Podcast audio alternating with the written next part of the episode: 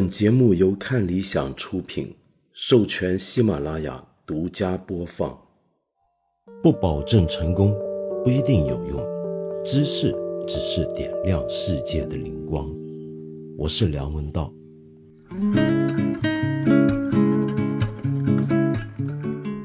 今天呢，首先做一个预告啊，下礼拜我们这个节目呢就会暂停两集，也就是下周三、下周五，在农历新年期间我们都放假，请注意，这是正儿八经的放假，这不是放鸽子哦，这不是放鸽子，这是放假。就算我真的太想做节目啊，那我也要让编辑、让看理想、喜马拉雅平台的小伙伴们。都过好个新年，对不对？做人得有良心嘛，你说是不是？不过好在过年期间呢，我们文化生活可以不中断的。我现在就特别期待今年的年初一呢，我等着要看一个好节目。什么节目呢？那就是最近非常火热，我看很多人都在讨论的《中国奇谭》系列动画片的第五集呢，小满。将会在二十二号，也就是星期天，正好是大年初一当天呢上映。那看这个预告风格呢，挺喜气的，嗯，是一个很特殊、很漂亮的，就看预告就觉得很漂亮的，呃，有剪纸风格的动画。那其中一位导演、一位创作者，哎，这个与有荣焉啊，咱们还是看理想以前我在的时候的其中的一位的设计师。现在他离开看理想，全身投入动画，没想到参与了这么可爱、这么好的制作，我真是很替他高兴。呃，说到《中国奇谭》这部动画片，我猜你大概已经看过了吧？如果你还没看过，赶紧看，这是在 B 站、哔哩哔哩上面独家播放的，主要就是哔哩哔哩呢跟上海美术电影制片厂共同推出、共同合作的。八部作品的一个合集，那么请注意，虽然我们俗话讲就很容易说第几集第几集，其实它并不是一个连续剧，它不是一个有连贯的一个题材或者风格的作品，而是在一个大概念下，请到了十位导演分别创作的八部十来二十分钟的动画电影动画片。上海美术电影制片厂，我不知道你过去有没有印象。我觉得从一九四九年之后，中国最出色、最成功、最脍炙人口、让人印象犹新的呃动画片，就是上海美术电影制片厂制作的。那这里面不用说，《大闹天宫》《哪吒闹海》呃，《黑猫警长》，这都是我们每个人都看过的动画片。而且当时呢，很让人瞩目的地方，就是因为。他用了中国传统的中国画的水墨画的技法来制作动画，那么被人认为呢是在世界动画舞台上面呢打出了一个独树一格的旗帜。那么，但是很可惜，在很多年之后呢，这条道路好像并没有被大力的连贯的投入的发展下去。那么，但是到了今年一月一号开始。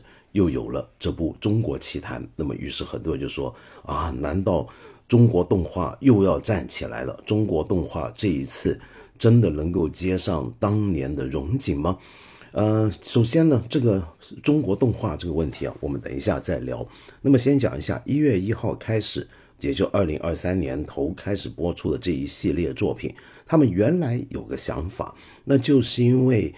嗯，到了二零二二年啊，也就是刚过去的去年，其实正好是中国动画一百年的周年纪念。那么，经历了一百年之后，在二零二三年年头推出这部《中国奇谭》，他们其实是有个野心的。这个野心就是要为中国动画找到新起点。那我们现在看到的这八部作品。能不能算是新起点呢？我个人觉得绝对算是。我非常非常喜欢这套作品啊。那首先，你如果以前听我节目就晓得，其实我是很喜欢看动画，尽管我不是很有时间长期关注世界跟国内的动画的影坛的最新的进展，然后追踪的很细致，但是只要有机会，我就很爱看的。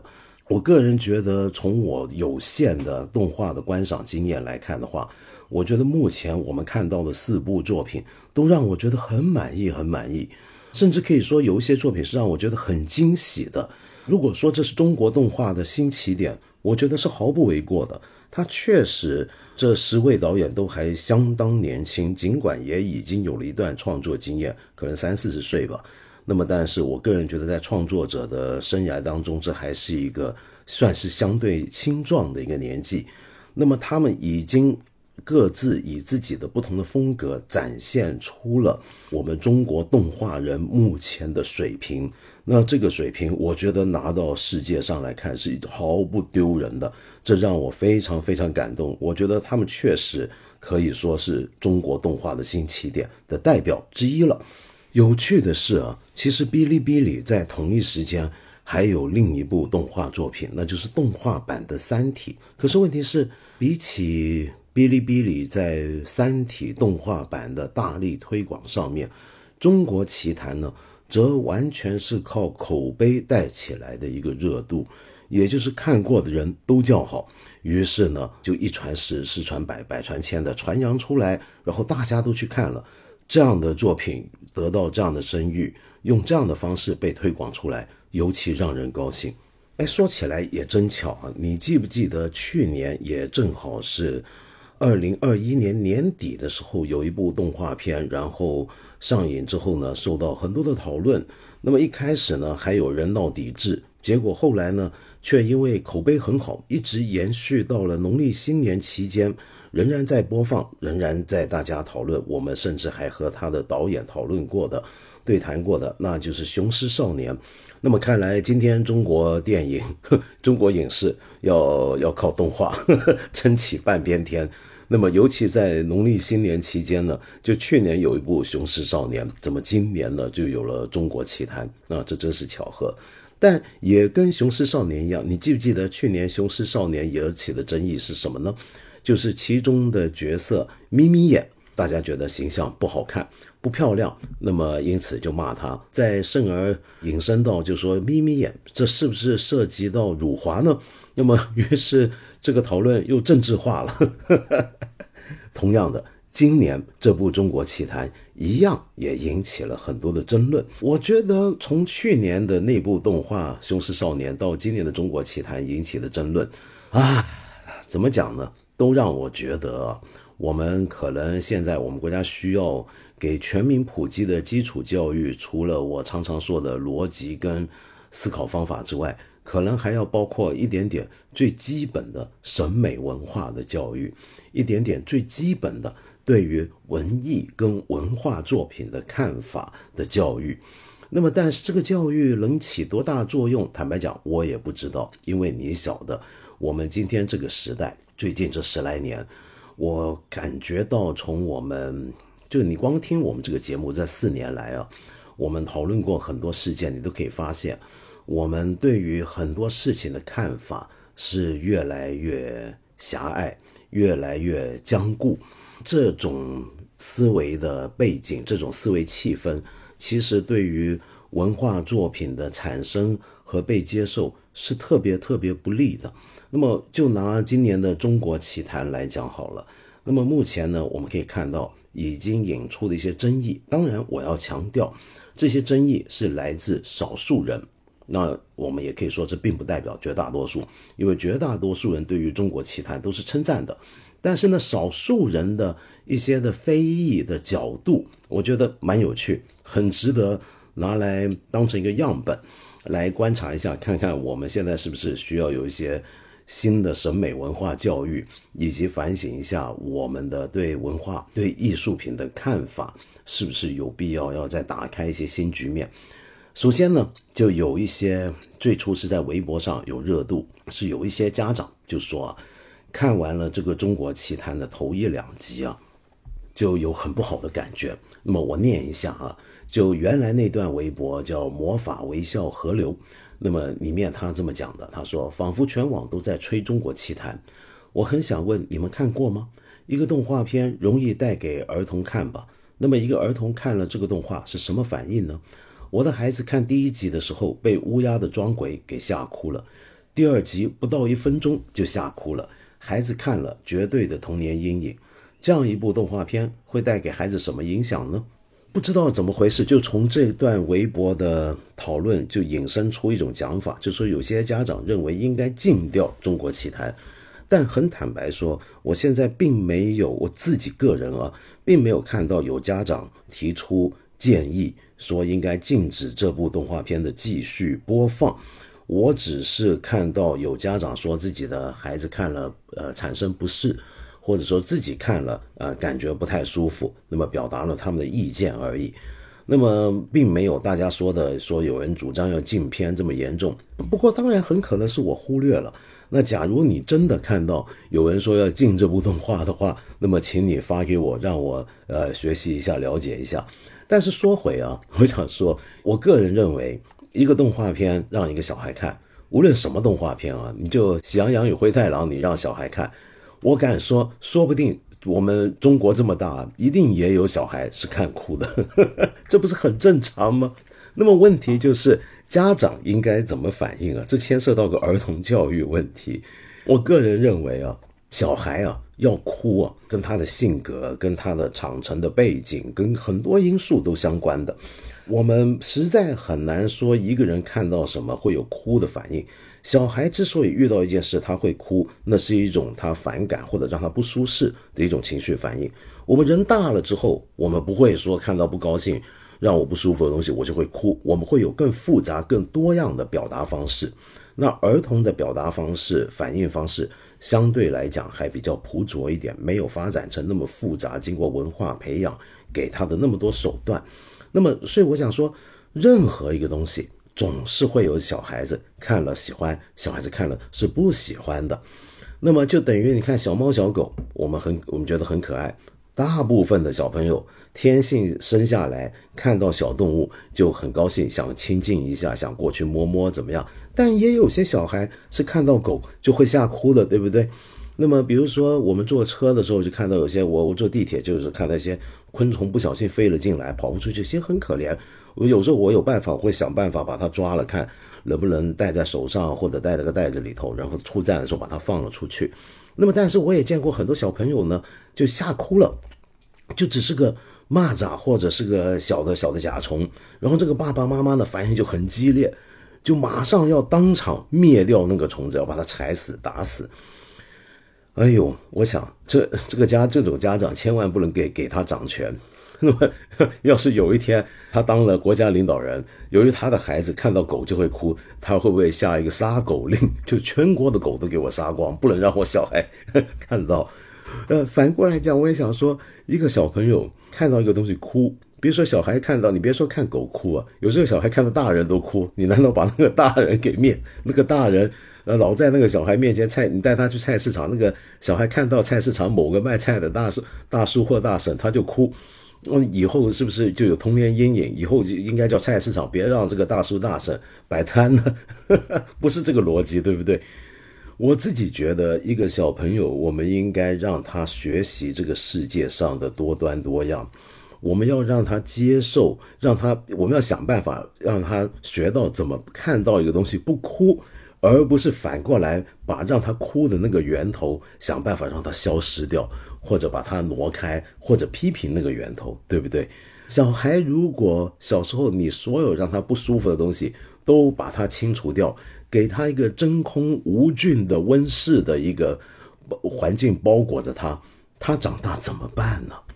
这个小孩长大怎么办？又或者说，我们能不能让以后所有制作动画、制作节目的人？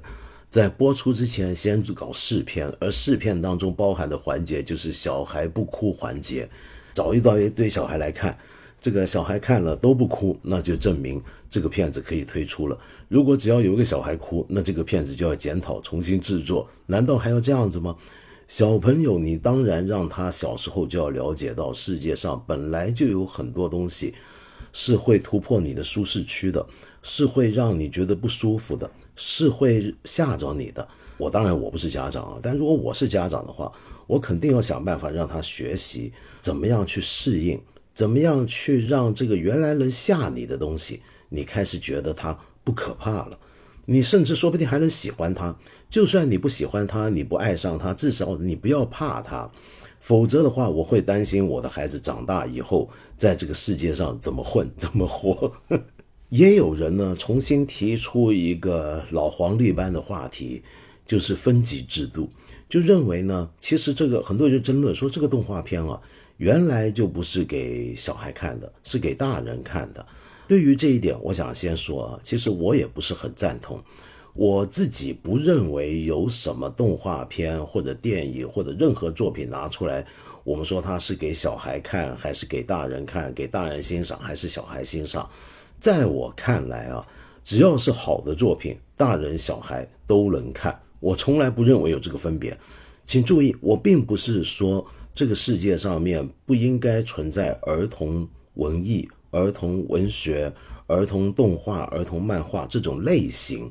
而是说，就算有这种类型，这种类型里面好的作品，一定或者往往也是大人能够欣赏。我举个简单的例子，你觉得像《喜羊羊与灰太狼》，它是给小孩看还是给大人看呢？《樱桃小丸子》是给小孩看还是给大人看呢？Miffy 是给小孩看还是给大人看呢？Teletubbies 是给小孩看还是给大人看呢？Snoopy 是小孩看的还是大人看的呢？他们原来的创作的初衷可能是给小朋友看，但是我必须坦白交代，我作为一个五十出头的成年人，我也好爱看。我在酒店没事干，要是有时候看到这个，我就觉得好开心，我会看下去的。你看，我好喜欢小小丸子跟 Miffy，我好喜欢 Teletubbies，对不对？你看，我很喜欢天竺鼠车车啊，小蜘蛛 Lucas 啊，喜羊羊与灰太狼，我都很喜欢。甚至是这个皮卡丘，我都觉得好可爱。每次我看到皮卡丘说话，皮卡，就把我乐死了。我觉得好的作品其实并没有什么大人小孩的分别，是不是？我可能初衷是为了小朋友，但是如果我真的做得够好，你往往发现大人是能够欣赏、能够看到里面一种自己的，看到一种童趣，引发出自己一种可能心里面像。我今天就算长成一棵老树，我这个树最初树苗状态的某些的东西还在身上的那个东西，我这棵树的最初的那几年的年轮还在核心里面的，也是能够被这样的作品挑动出来，是不是？反过来讲啊，许多原来我们觉得不该是给小朋友看，是为成年人创作的作品，难道小朋友就不应该接触或者不能接触吗？那照这个道理讲的话，那《三国演义》，嗯，是不是小孩就不该看呢？《三国演义》里面的那种诡计啊，那种阴谋啊，是不是太不正能量了呢？而且我想起我自己小时候的成长经验啊，我在我小时候就看了很多人家觉得应该是给大人看、给大人听的东西。你说我小时候懂不懂？其实我当然不懂。但是这并不妨碍，我觉得他们有趣，因为这个有趣分两方面讲，一方面是由于我不懂，所以我就会有问题，有问题我就会好奇，有好奇心我就想要了解，想要了解才会有学习的动力。我不能够总是去看一些我小时候，我小学三年级就看一些小学三年级能懂的东西，那么我什么时候能够长大？我的理解能力。我的对世界的认知什么时候能够更深刻、更复杂呢？如果我一辈子都只去看我能看懂的东西，我能欣赏的东西，那我这辈子可能永远就停留在三岁了。我小时候我看了，因为我小学图书馆。呃，老师用的参考图书馆有一整套的当年的老民国的商务印书馆的万有文库，然后还有很多新书。呃，老师就让我进去可以翻书。我常常看到一大堆我看不懂的书，但我就会觉得特别好奇。我小时候也听到很多我当时并没有完全能够理解的音乐，比如说巴赫的音乐。但是这就说到了小时候不能接受的另一点啊，就是感性上的接受。我小时候听巴赫，我可能还没办法理解到他的作曲的技法，我不知道什么叫对位，我不知道什么叫副歌，我不知道巴赫的音乐里面有如何精巧的结构。但是这并不妨碍我，我听到巴赫一些作品的时候，叮叮咚咚的那种声音，让我觉得好好听。怎么跟我平常在街上、在车里听到流行乐那么不一样？那就让我感到好奇。一个小孩子，你让他接触很多我们说原来是大人给大人看的东西的话，或者大人给大人听的东西话，有时候会打开他的一些的感性的接受的尺度，他的理性的好奇心。我在小时候就常常去看很多大人看、听很多大人听的东西。你就说中国书画，我们该不该让小孩看呢？小孩能够懂得。八大三人作品里面的那种孤寂的悲凉吗？小朋友能够欣赏李后主里面的那种亡国之恨吗？小朋友能够欣赏到杜甫里面的悲天悯人吗？小朋友恐怕不能吧？那你还要不要给他看呢？那他如果看了他看不懂，至少他觉得那个文字很优美，这行不行呢？所以，首先我根本不认为要强行区分一部动画片是给成人还是给小孩，所以我也不是很赞成很多人说《中国奇谭》就是给成人看这种讲法，有点太过粗暴了。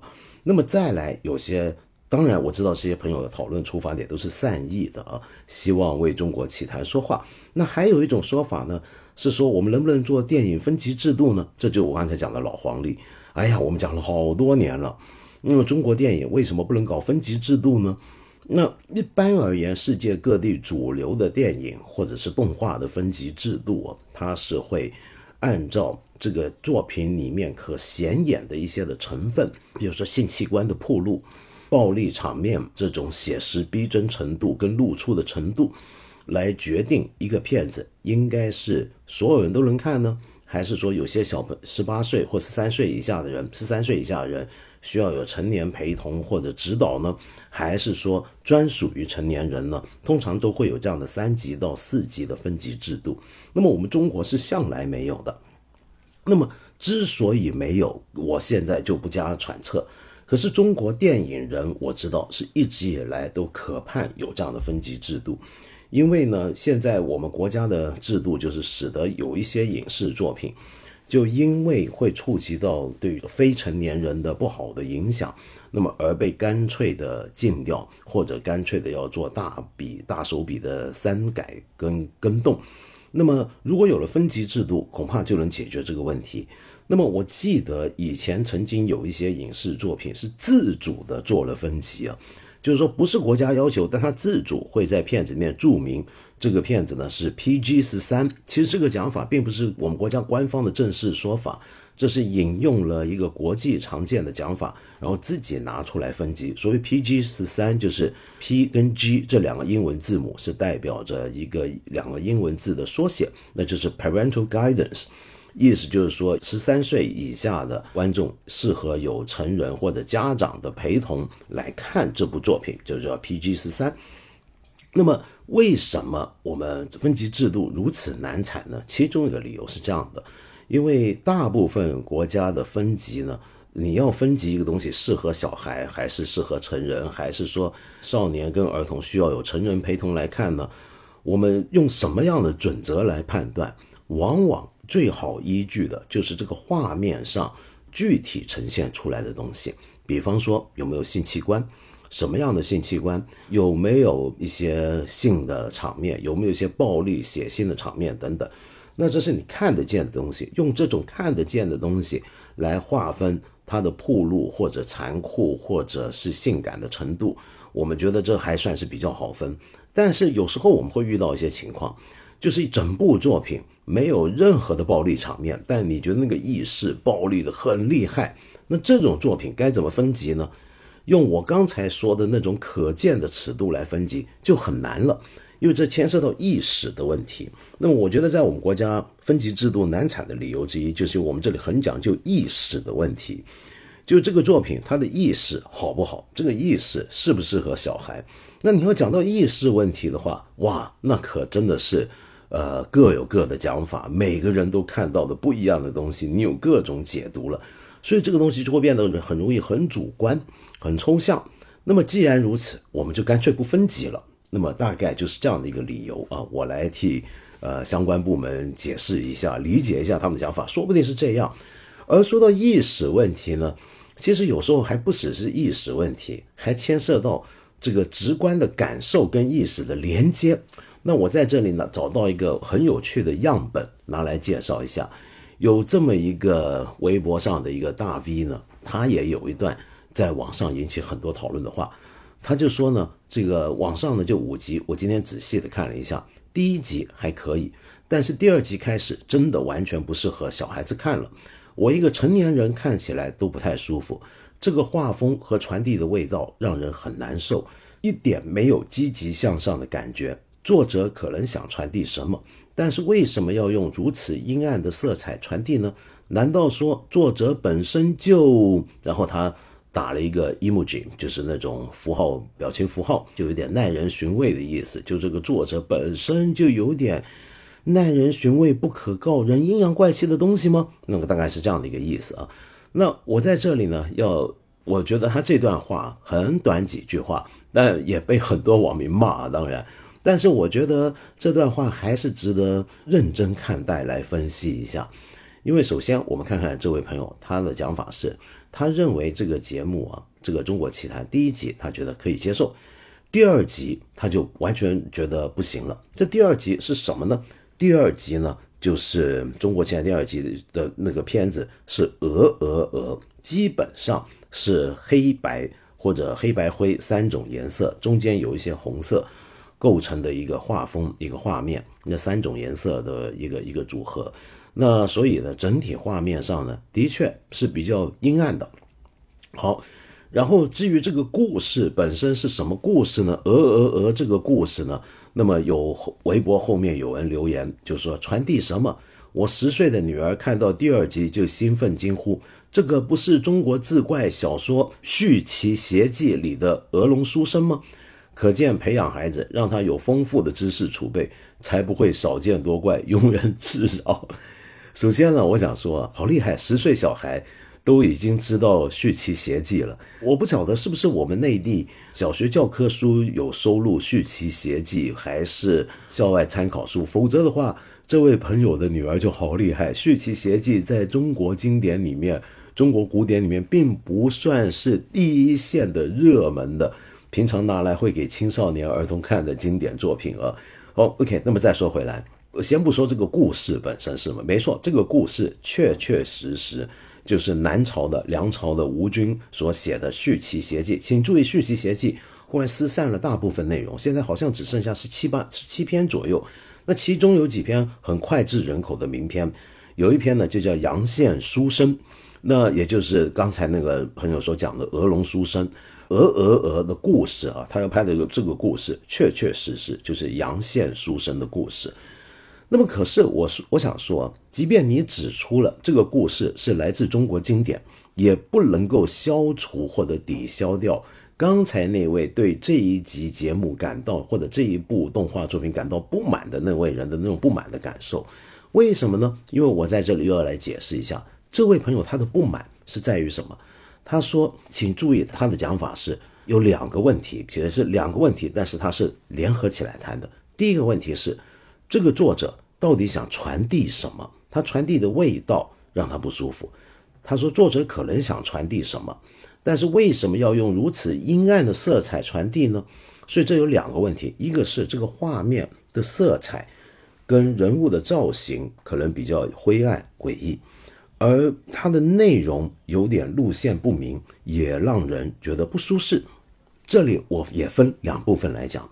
我看到也有很多朋友看了《中国奇谭》之后，就是说，比如说第二集《鹅鹅鹅》跟第四集，就是目前你在你今天在 B 站上面暂时能够看到的最新的一集更新的，就是乡村巴士带走了王孩儿和神仙。那这部作品我非常喜欢，等一下我再回头聊啊。那这两部作品比较有一些朋友就说不知道他想传达什么。针对这一点啊，我想讲啊，我们这几年很奇怪，有时候看到很多作品看不懂，我们就觉得很不高兴，很多人就会直接写评论说不知道想传达什么。我个人认为，想传达什么对一部艺术品来讲有这么重要吗？你去听很多重要的音乐作品。古典音乐史上的重要作品，你去看很多很重要的文学作品，你知道他想传达什么吗？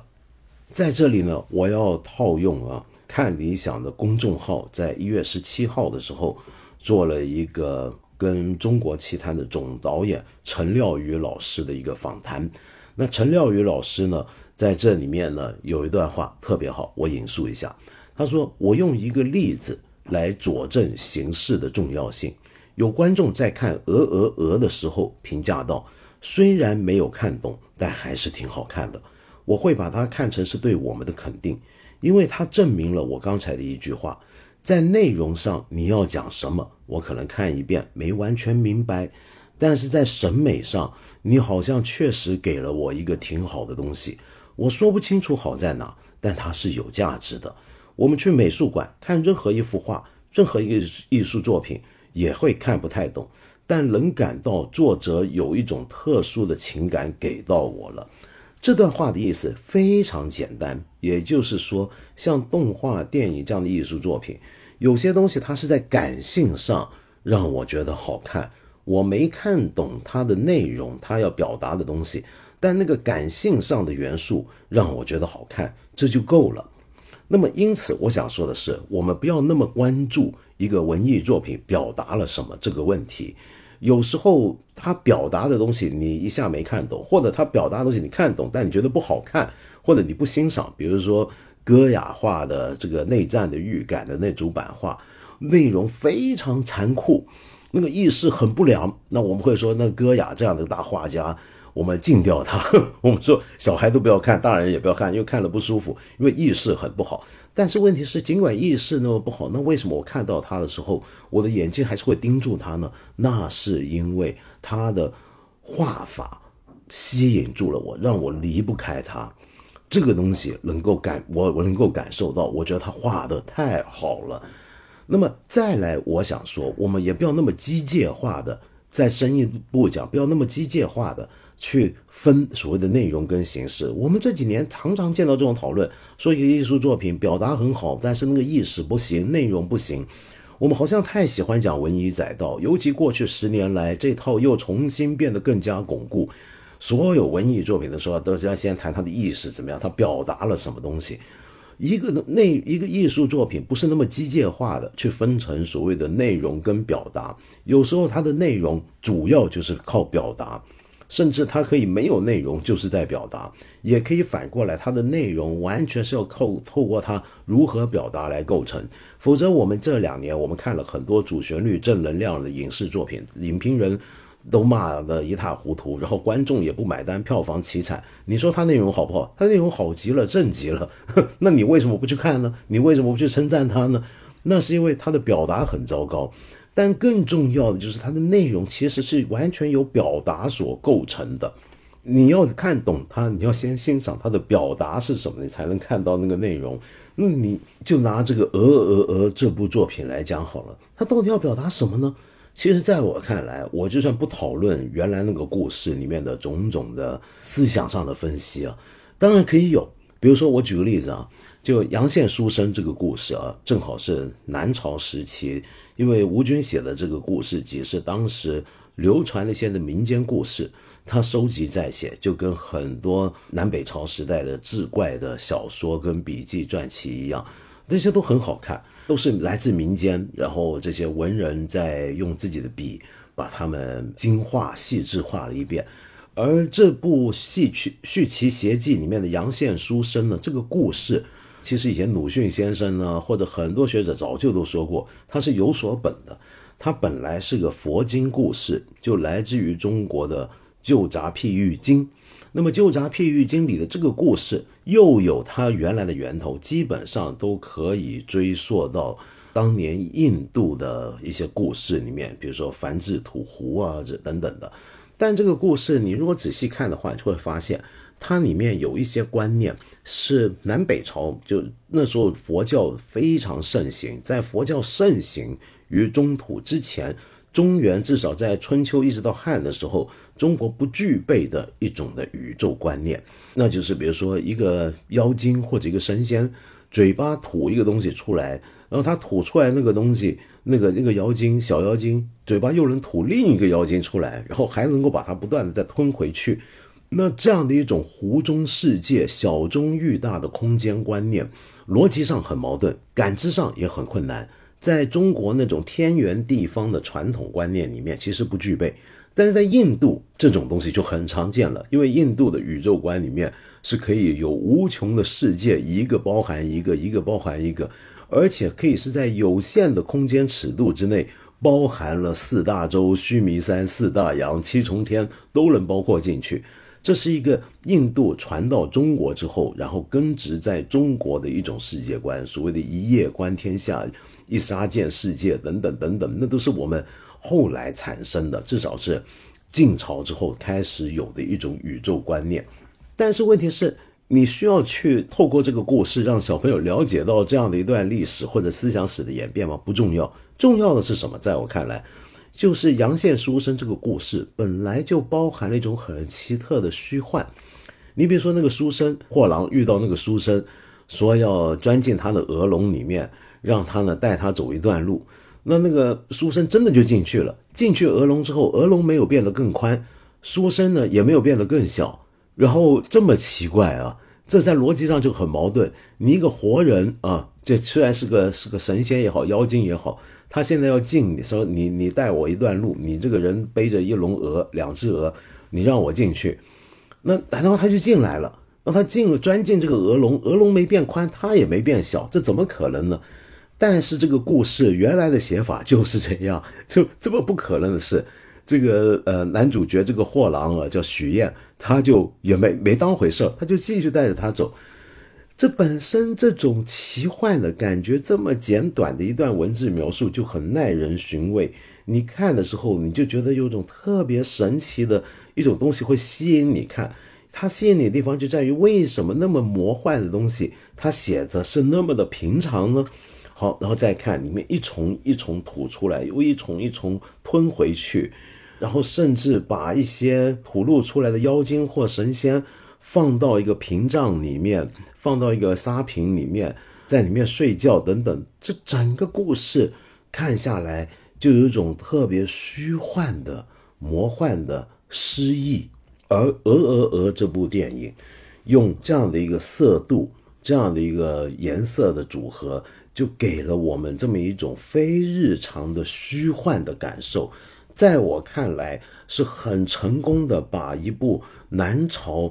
开始流传的一个志怪故事的那种虚幻美传达出来了，而这个东西你是要用感性来感受到的，而不是需要去理解它的什么意义。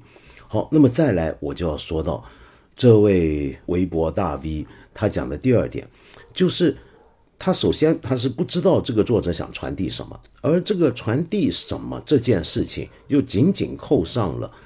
这个作品的色彩的问题，那这位大 V 就说，这个作品的风格，它的颜色让人很难受，一点没有积极向上的感觉。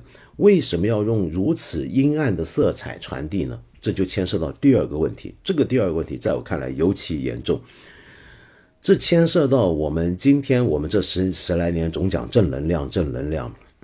这个正能量今天已经讲到了地步，就是泛滥到了我们在文化上要求一种正文化。这个正文化什么意思呢？就任何作品你看上来都要不能够阴暗。就原来我们碰正能量讲的是你意识不能够阴暗。所谓的意识不能够阴暗，那很简单，就是不能够阴暗的对我国的任何的东西做任何的批判、讽刺、挖苦都不对，那这是阴暗。然后对于人生的否定，然后比如说劝人躺平啊，不要积极向上，这都不好。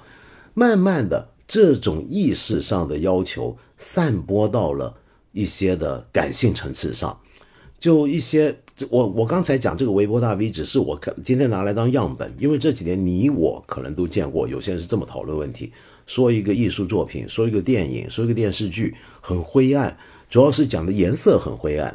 或者表达方法你觉得不漂亮不吸引人，或者说今天我们看到有些人说电视剧里面这个主角不够帅不好看，说雄狮少年的这个人物的形象很丑，我们甚至连这些都联系上了，都认为他不够正。那这时候我们这个所谓的正文化是什么呢？那表示的就是说，首先你意识上要很正，再来你的表达上面应该是色彩丰富，而且是要明亮的，那个色度是非常明亮、非常鲜明的。然后，而且里面出现的人物的形象都得是帅哥美女。我们开始慢慢形成这么狭隘的一种正文化感受的限制，这叫我叫称之为不叫正能量，我称之为正文化感。哼 看到这样的东西你才觉得正。如果用这样的角度来讲的话，我们就不应该再看黑白照片跟黑白电影了。那尤其小孩更不该看，因为你明明可以拍色彩色的，你为什么要用这么阴暗的色彩来传递呢？而且我们还把这些阴暗的东西、黑白的画面，直接的联系到为叫做不积极向上，仿佛只有大红，仿佛只有阳光灿烂底下的七彩斑斓，我们才能够叫做对上的是积极向上。我们把某些色彩都给意识形态化了，我们把色彩的这个光色谱跟光谱。都联系上了政治意识形态跟道德意识形态的光谱跟色谱，某些颜色被归类为是灰暗的、负面的、负能量；某些颜色被归类为是正能量、正面的。哇，这么搞下去，我们我们这个如果真的还还好，这是少数人意见。如果说这这种苗头让它逐渐茁壮成长。我们大家都开始这么来看东西的话，就很难怪就会出现对中国奇谭的这种呃很奇怪的讲法，或者去年对《雄狮少年》的那些批评，人物形象不好看。那一部动画片人物为什么不能画的好看点呢？而那个人物形象他眯眯眼，那这是不是要辱华呢？其实有时候你说要表达什么，你比如说举个例子，像我们现在能看到的《中国奇谭》的比较新的一集，那就乡村巴士带走了王孩儿和神仙。是刘毛宁导演的作品，我觉得这个作品非常非常的可爱。你说他表达什么呢？我觉得每个人看可能都会有不太一样的感觉吧。我自己我觉得我看到的就是我们在社会科学里面常常形容的那种呃世界的除魅化，也就是说这个世界本来我们的先民，我们现代之前的世界呢，是一个对世界各种事情的解释都会从一个神话的角度去解释。而这个世界本身也很可能充满着各种超自然的，呃，用科学理性无法理解的现象，包括各种神仙妖怪、奇异事物的存在、超自然的元素的出现等等。但是，当我们进入一个理性的现代的发展的世界之后，这一切妖媚鬼怪神仙皆一一退场，而我们看待世界的解释也都变了。你比如说，《乡村巴士带走了王孩儿和神仙》里面的这个小男主角，他有一天看到自己居然灯下投出了三个影子，他就觉得好奇怪。然后他跟他妈妈讲的时候，他们在母子在剥花生。他妈妈呢，听完他讲这个为什么有三个影子，这个妈妈只是很简单的回了他一句：“嗯，早点去休息睡吧。”就当成个平常事儿。然后里面有各种的小妖精，然后各种的奇奇怪怪的事情。这小狗子虎子呢，还好像能够看到一些呃人类所看不到的超自然的仙怪。那么另外呢，呃，村子里面还有一个脑子烧成不太好的，叫王孩儿。这个王孩儿呢，人家原来都的讲法都是说他是小时候呢在后山的山洞遇到妖怪吓傻了。那么，但是长后来，我们这个主角长大之后，对他的解释都变了，就不是用那么奇怪的讲法，而是说他发烧烧坏脑子了，比较符合现代人常识的讲法。那么，这整个过程就是一个 the 呃 disenchantment of the world，就世界在除魅魅力的魅幻的那个魅，整个世界就变了。我们的童年，我们的过去。我们人类曾经有过的那个有着各种神奇仙物，又迷人又有点诡异，但是又很新鲜、很可喜的那个世界消失掉了，再也不在了。那么，我觉得这个、这个、这、这、这是我看到他想传递的东西。但这重要吗？也许不是最重要。最重要的东西是这部作品，它的颜色、它的构图、它的画法太迷人了。刘毛宁这部作品，其实他以前的作品也是同样的风格。他跟他的团队有一种呃童书插画的那种那种感觉很有趣。而他的音乐，我想说他的音乐其实也做得相当认真，相当好。当然了，我也看过有一些评论，就说这部作品啊，呃，太受宫崎骏影响了。没错，特别是那个小狗胡子，呃，死去之后立刻身上长出了一些树叶、一些植物，你马上就会联想到宫崎骏的《风之谷》。可是问题是，那又怎么样呢？哎，宫崎骏是世界电影史、世界动画史上有数的大师，谁没受过他影响啊？干这一行，那而且这一笔我宁愿当成是对宫崎骏的致敬，那那有什么不对呢？那有什么那有什么不好呢？我不觉得这是个问题啊。好，那么再来，当然我们就会提到说，那这部这几个作品，很多人称赞的方法就是说啊，这看到了中国动画、中国电影。的特色出来了啊，有水墨，有等等。那主要是大家看到第二季《鹅鹅》，然后甚至《零零》里面的有的那种哦，《零零》那个故事也很有趣啊。那里面讲的就是啊，那个等一下再说。就我们讲的就是呃一些的很和中国的一些的画法的元素，我们一想起来很容易想起中国画是什么，就能够套入的一些元素应用在我们目前看到的几期节目里面。可是我自己觉得这个重要吗？这在我看来，坦白讲，我也不觉得有那么重要。说到这，我又要引述回看理想公众号上面对陈廖宇总导演的一呃访谈里面，陈导陈老师呢有一段话，我觉得讲的特别好。他说呢，其实他们一开始组织这十位导演来拍这八部作品的时候呢，并没有在风格上严格限定什么。基本上就是看中的每位导演、每位作者都各有各的风格，也没有在主题上面明确说要如何传达一个属于中国学派、中国风格的东西。嗯，他他的看法就认为，只要大家都是中国人、中国创作者，你在创作的时候就自然已经带着某些中国的元素了，因为你自己在这个文化土壤里面，这个文化给你的东西，你很自然就会表达出来。那我们如何来定义这八部作品叫中国奇谭呢？基本上的规定就是都是发生在中国的过去民间传说、传统故事，或者你童年经验里面，呃，或者某个程度上跟中国相关的一些奇幻的故事，那就够了。这已经叫中国奇谭。我觉得这个讲法特别好，为什么呢？因为我们有时候不要太强求去讲什么叫中国的。今天呢，我们常常容易陷入一个迷思啊，就做什么东西都先问这是不是中国的。我觉得你先关心你有没有做好再讲吧。就你把一个东西先做好，我们再去讨论能不能做出好的中国的东西。这我我不觉得是不是一个你一个创作者今天做出来的东西是不是有中国特色、中国风味、中国色彩、中国学派什么？这在我看来不重要。你可以做一个你觉得很中国的东西出来，但是做的特别烂，结果最后没人想看，那没有什么意义的。比如说，我举个例子，像像我前几天看了一个关于日本的建筑大师安藤忠雄的一个访谈，他在我们中国国内当然是最知名的一位日本建筑师，很多人都说哇，他充分代表了日本文化。他的建筑如何传达出了日本的某种的空间概念？我觉得这挺瞎扯的，因为你他虽然他自己可能也会这么讲，但你仔细看他的技法、他的语言、他用的材料，彻彻底底是一个现代主义之后的东西。而我们是因为他这种东西先注意到它，然后它里面有一些空间处理的观念，你可以解读为很东方或者很日本。那是那是在我看来是属于第二位的。你东西先做好。然后咱们再来讨论这属不属于中国的，而且属不属于中国，在我看来也没那么重要。我认为这八部作品，目前我们看到了四部，现在看到了四部《中国奇谭》，代表了中国最高水准，对中国人来讲很好，很有意义。意思就是因为我们中国人自己创作的这样的作品，我们中国导演、中国中国的动画制作者做成了这样的四部作品出来，很了不起，这就够了。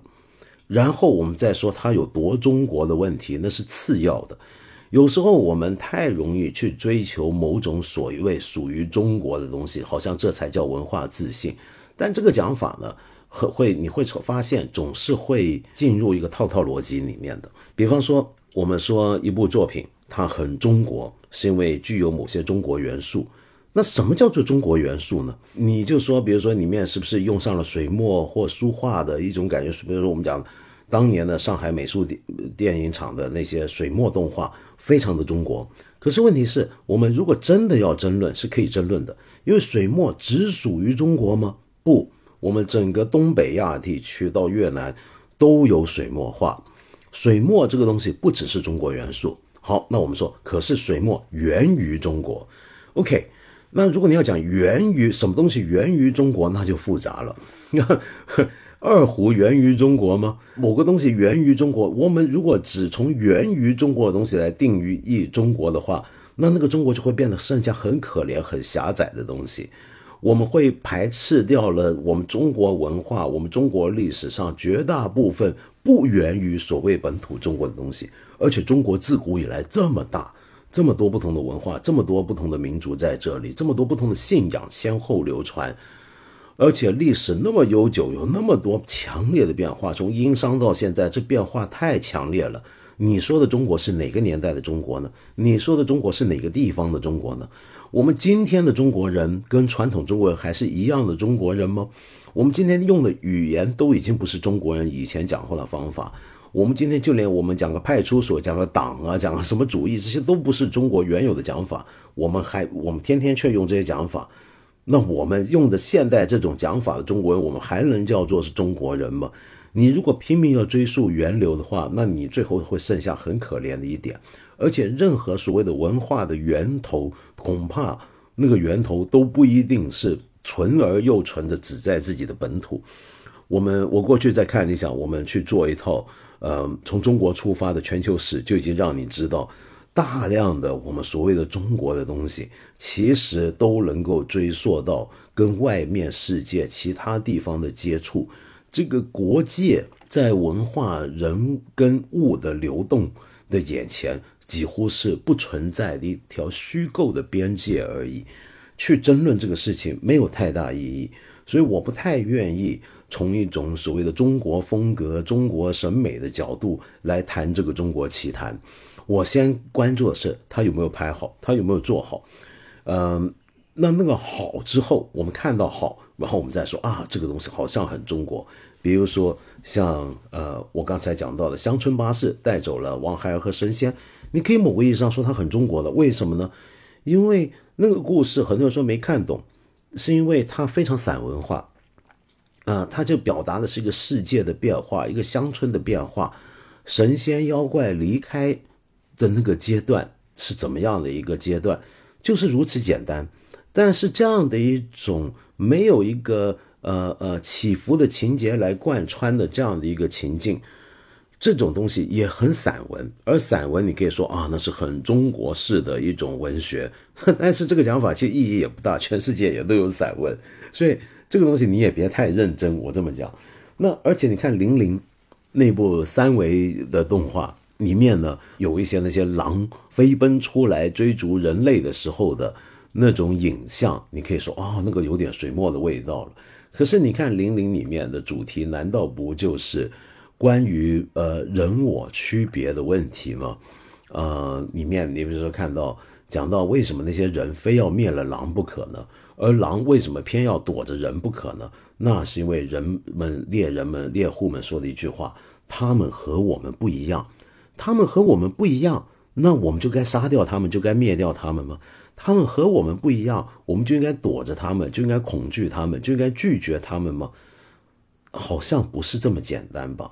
所以玲玲到了最后，呃，玲玲那个小女孩长大成一只成狼，跟我们男主角在。呃，芦花边开满的芦花开满的河岸上，隔河相望那一段，让人觉得特别的伤感，又特别的觉得无奈、可惜。难道不就是说明这个吗？我们有时候不要那么在意人家跟我们不一样，人家跟我们不一样那是很正常。你跟我都不一样，我跟我爸妈都不一样，那又如何呢？由于我今天呢要还要赶飞机啊，所以这个呢我今天先说到这里。那么希望你继续关注《中国奇谭》这部作品。这个礼拜天呢就会有新一集小满上映给大家欣赏了。那么我是很期待的。那么在这里呢，我也先向你拜个早年，希望你今年平安、健康、自在。那么另外呢，还要再次说明，我们下星期三跟五没有节目，我们放假啊，那不是放歌，那是放假。呃，最后啊，就我今天虽然没有办法在有足够的时间留言回应你给我的留言跟一些问题和一些批判，那么但是呢，我还是。照例要奉上一首音乐。我看到我们这有朋友就说，听到我上次做节目纪念刚刚去世的传奇吉他大师 Jeff Beck，有人就说那不能不提高桥幸宏啊。是的，呃，其实也正好是在上礼拜同一个星期之内，世界乐坛上面损失了两位重要的人物，一位就是我上期节目介绍的 Jeff Beck，另外还有日本的 Takahashi Yukihiro，就是高桥幸宏。高桥幸宏呢，最著名的那当然就是因为他过去是 YMO 这个乐队，也就是日本的黄色魔术交响乐团。这个乐队的名字叫做黄色魔术交响乐团，所以英文的缩写叫 YMO，是他的鼓手跟他的主唱。那 YMO 这个乐队啊，很厉害，出了三个，有三个非常伟大的音乐人组合起来，一个就是高桥幸宏。一个就细野晴臣，还有一个则是在中国知名度更高，也可能在世界知名度更高的坂本龙一。那坂本龙一先生呢？我们知道这几年身体不好，那么去年十二月的时候才举办了他最后的一次音乐会，是一次线上音乐会。最近也刚刚推出了一张专辑，那么在国内有很多粉丝追捧去讨论。那么而高桥幸宏呢？啊，相比之下。好像在国内知名度热度没那么高，但他是一个很重要的一个音乐人。事实上，我要讲 YMO 这个乐队啊，嗯，很特别，大概是日本有史以来在所产生的流行乐队里面，在全球音乐、在全球乐坛里面最有影响力也最受欢迎的乐队。那他们是上世纪七十年代末组成，开始呃活跃是上世纪的八十年代。八十年代正好是全球音乐用了越来越多的电子合成器的时候，越来越喜欢把电子的元素加入流行音乐的时候，而在那个时候，YMO 就继承了呃像 Tangerine Dream 啊、夸父啊、Can 啊这些乐队德国德语系的那种电子音乐的那种路线发展下去，在全球都非常红火。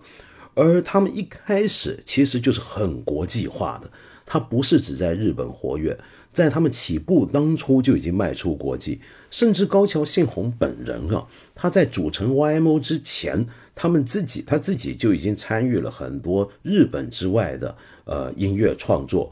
那么 YMO 在组成的开始，甚至也帮过英国的一些的流行乐队的现场演出做暖场表演，所以 YMO 并不是那么日本化。而是非常国际化的，三个日本人做了一个很国际范儿的一个乐队，才能够在国际范围内产生那么大的影响。尽管他们的作品里面，你可以说有一定的东方元素，主要是受坂本龙一的影响，比如说用什么东风啊，用什么这种曲名都来了。那么，而高桥幸宏自己在 YMO 解散或者是不活跃之后啊，他仍然进行多种多样的创作。他的衣服很有趣，他自己就是个服装设计师，嗯，他跟这个三本药师非常要好，跟跟跟跟三宅医生他们都非常要好。那么跟日正好赶上了日本八十年代七八十年代日本的服装设计师红遍全球的时候，那么所以他们推动了很多的当时的由日本发起的文化革命，而高桥幸宏自己的音乐创作也一直延续了他的电子路线。呃，做出了很多很有趣的试验。那我今天在这里介绍的一首音乐啊，算是他比较冷门的一张作品，《Page by Page》是二零零九年的作品。那这个作品里面有一首曲子，又是这张专辑里面比较冷门的一首曲子。那但我觉得，哎呀，人家说晚上听这个我的节目，不要被我的音乐吓醒。那我觉得这个应该还可以吧。这首歌呢叫《Valerie》。这个《Valerie》是什么样的一首曲子呢？是这样的。Page by Page，高桥幸宏的这个专辑啊，是跟一个德国电子乐队呃合作的。这个乐队叫 Lalipuna。Lalipuna 这个乐队的核心人物就叫做 Valerie。而这个 Valerie 是一个女孩子，她的全名呢啊，我总是不会念啊，她叫做 Valerie 呃 Treblia Liha，哇，我不知道该怎么念。OK，那这个这个人就有意思，这个人呢，其实他是个韩国人，他是韩国釜山市出生的，他的名字本身这个 Lani Puna 这个乐队。就有一个意思，是个来自韩国釜山的一个一个意思啊，我不知道是是换成德文之后会是怎么样的一个意思。然后呢，但是他又有十年在葡萄牙生活的经验，所以他们这个 Lani Puna 这个电子乐队的作品，常常有一些葡萄牙歌词在里面，很国际化。一个你看，韩国釜山出生的姑娘在德国搞了一个电子乐队，唱的歌里面有葡萄牙文，OK。然后这个这个乐队这个人呢，又跟日本人高桥幸宏合作做了这么一张专辑《Page by Page》，然后高桥幸宏在这个专辑的最后一首曲子就他自己写，送给刚才我说的这个 Lani Puna 的核心人物 Valerie，就是我们现在要听的这首曲子。那这首曲子它到底是日本的、德国的、韩国的还是谁的啊？我都不知道了。